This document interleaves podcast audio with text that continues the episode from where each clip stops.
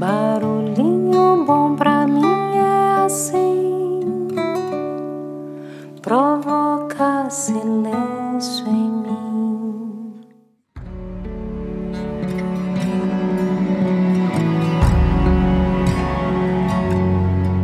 Hoje o Barulhinho Bom vai ser uma poesia linda de Clarice Lispector, Se Eu Fosse Eu, narrada por uma querida e muito especial amiga, a Priscila Ferrari.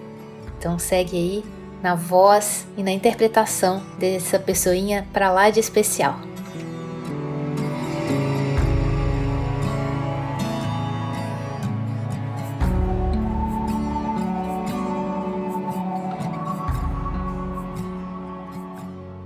Quando não sei onde guardei um papel importante e a procura se revela inútil, pergunto-me: se eu fosse eu e tivesse um papel importante para guardar, que lugar escolheria?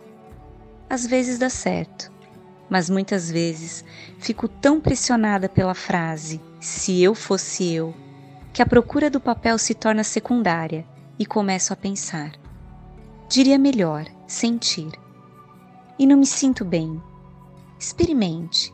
Se você fosse você, como seria e o que faria?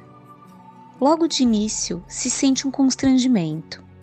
A mentira em que nos acomodamos acabou de ser levemente locomovida do lugar onde se acomodara. No entanto, já li biografias de pessoas que de repente passavam a ser elas mesmas e mudavam inteiramente de vida. Acho que se eu fosse realmente eu, os amigos não me cumprimentariam na rua, porque até minha fisionomia teria mudado. Como? Não sei. Metade das coisas que eu faria se eu fosse eu, não posso contar. Acho, por exemplo, que por um certo motivo eu terminaria presa na cadeia. E se eu fosse eu, daria tudo que é meu e confiaria o futuro ao futuro. Se eu fosse eu, parece representar o nosso maior perigo de viver parece a entrada nova no desconhecido.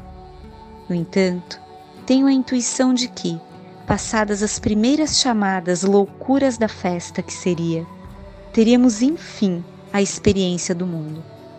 Bem sei, experimentaríamos enfim em pleno a dor do mundo.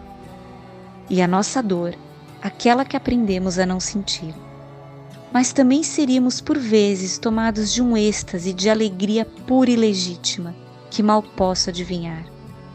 Não, acho que já estou de algum modo adivinhando, porque me senti sorrindo e também senti uma espécie de pudor que se tem diante do que é grande demais.